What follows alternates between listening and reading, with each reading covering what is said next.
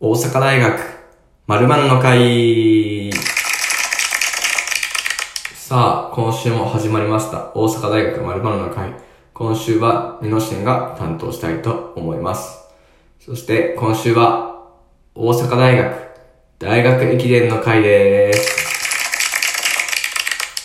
まあ、大学駅伝、まあ、関東の大学、まあ、大学駅伝って言ったら、主にまあ、一番有名なのが箱根駅伝ですよね。1月2日、3日に行われる箱根駅伝。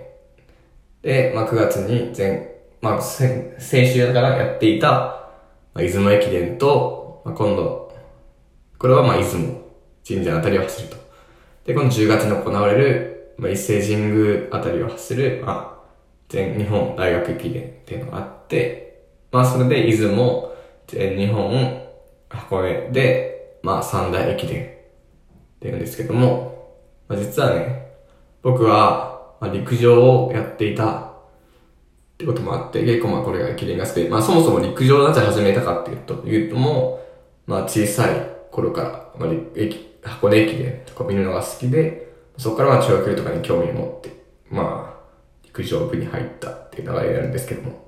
まあ、今僕は大学3年生で、まあ浪人してて、まあ本来は大学3年生の代なんですけども、僕は茨城県出身で、茨城県の高校で陸上やってたんで、まあ結構そのなんか、まあ一緒に走ってたって言ったらなんかちょっと言い方はあれですけど、まあ結構レベルが違うんでね。結構その同じレースとかを走ってた選手が、今結構ね、大学駅伝で活躍してるのを見ると、本当にすごいなと思いますね。で、まあ、出雲駅伝、まあ、優勝したのが、まあ、東京国際大学、まあ、初出場で初優勝したわけですけども、まあ、元から、まあ、この大学は、まあ、出雲駅伝では、まあ、ダークホース的存在と言われてて、まあ、ヴィンセント選手っていう、まあ、外国人留学生が、めちゃくちゃもう、他の学生のレベルっていうかもう、お学生っていう枠を飛び越えてみても、その世界レベルの選手であるので、まあ、その選手がアンカーに配置されて、まあ、最後どう逆転できるか。で他の大学は、東京国際より、まあ、1分から2分以上、アンカーで早く渡せれば、そのヴィンセント選手に追いつけられないで逃げ切れて、1分以内であればヴィンセント選手が逆転して優勝できるんじゃないかみたいな前評判だったわけですよ。ただ、蓋を開けてみると、もう東京国際大学の圧勝ですよね。私が3区でも1位になって、もうそこからもう、だから、1区から6区までのその日本人選手が、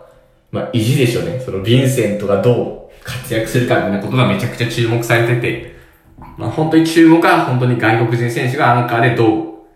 逆転するかみたいなとこに、もうそれまでの日本人ランナーが、もう完全にもう他の大学を圧倒する走りをして、まあ、そのままアンカーで、僕、ヴィンセン選手も楽に走って優勝みたいな形になったんですけど。で、実は、この1区を走った、1区区間3位の山谷正也選手っていうのは、まあ、僕は水戸市の出身なんで、水戸地区の1個下の、まあ、私立の水上高校っていうところの選手なんですけども、僕800とか1500やってて、同じ800のレースで、山谷正也選手とよく一緒に走ってて、まあ、その選手が、で、まあ、そ、山谷正也選手が1位で、僕が、ん ?3 位か4位かな？みたいな感じで走ってたんで、で、そんなさ、一緒に走ってた選手が、まあ、全国の舞台で3位とかで走ってると、本当にすごいですよね。まあ、実はなんか、僕と大で僕で1個下の大ってすごくやっぱり茨城県出身で活躍してる人が多くて、他にも、その明治大学の、まあ、いつも駅には出なかったですけども、まあ今エースの一人ですよね。今年の箱根で5区走った鈴木清人選手も、僕の同じ代の水戸、同じ水上高校の水戸地区の選手ですし。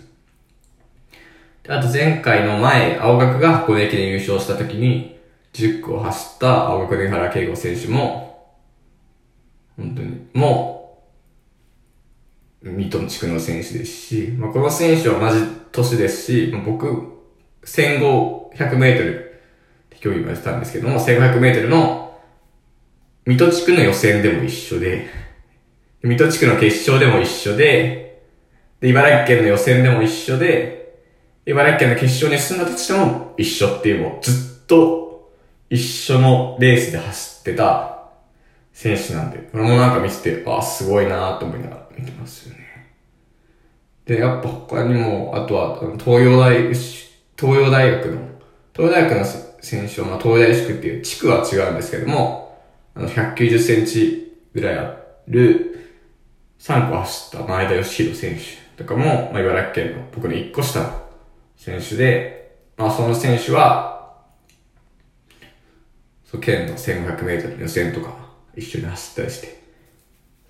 で、その選手が東大の3区、エースで3区走っててって見ると、すごい、本当に、なんかすごい人たちと走ってたなって、めちゃくちゃいい経験だなと思いましたね。なんか YouTube で本当にその頃のレースの動画とか見ると、その選手と一緒に走ってる自分とかも映ったりして、すごく誇らしくなるし、多分向こうはね、僕のことを、それ忘れて、結構絶対覚えてはいないと思うんですけど、まあこっちからすると本当に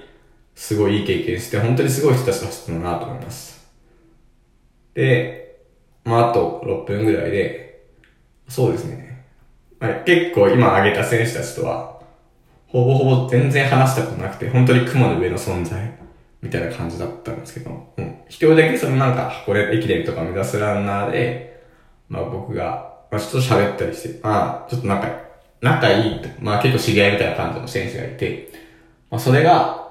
まあ、大東文化大学選手、大東文化大学の、まあ、倉田蓮選手なんですけども、彼も、僕、ここ時代は1個下で、まあ今僕から応援してるんで、3回生で、まあ大学の3年生で、大東文化大学で陸上やってるんですけど、実は彼は、そうですね、高校の時は、最初は本当に僕と同じぐらいの選手で、僕1500メートルで2年生の秋かな。茨、水戸地区で、まあ5位で、5位だったんですよ。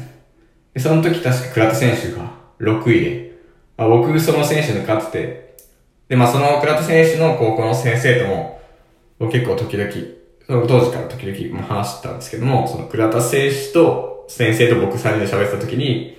まあその最初、今の目標は、最初の目標は僕って言われて、そだから今、その箱根を目指すランナーのその最初の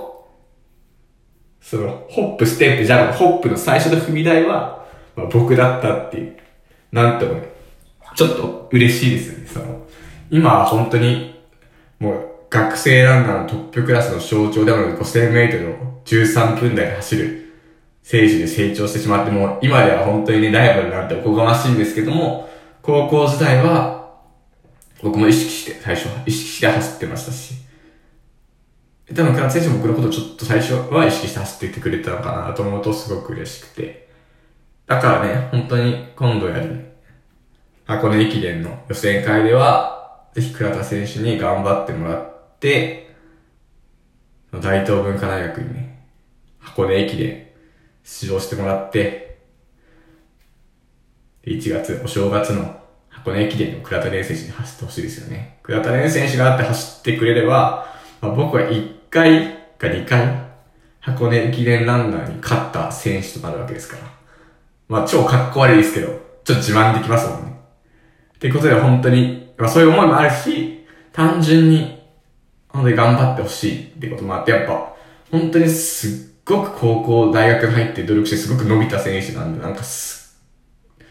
それを間近で見てるって、やっぱすごく応援して、応援したくなりますよね。はい。箱根駅伝予選会、大東文化大学、ぜひね、本選出場決めてほしいですよね。あとは、そうですね。そんなもんですかね、僕がその大学駅について注目してるのは。はい。そして実はね、今週8時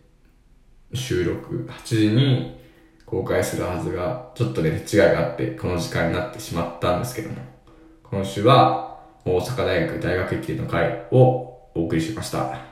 い。ありがとうございました。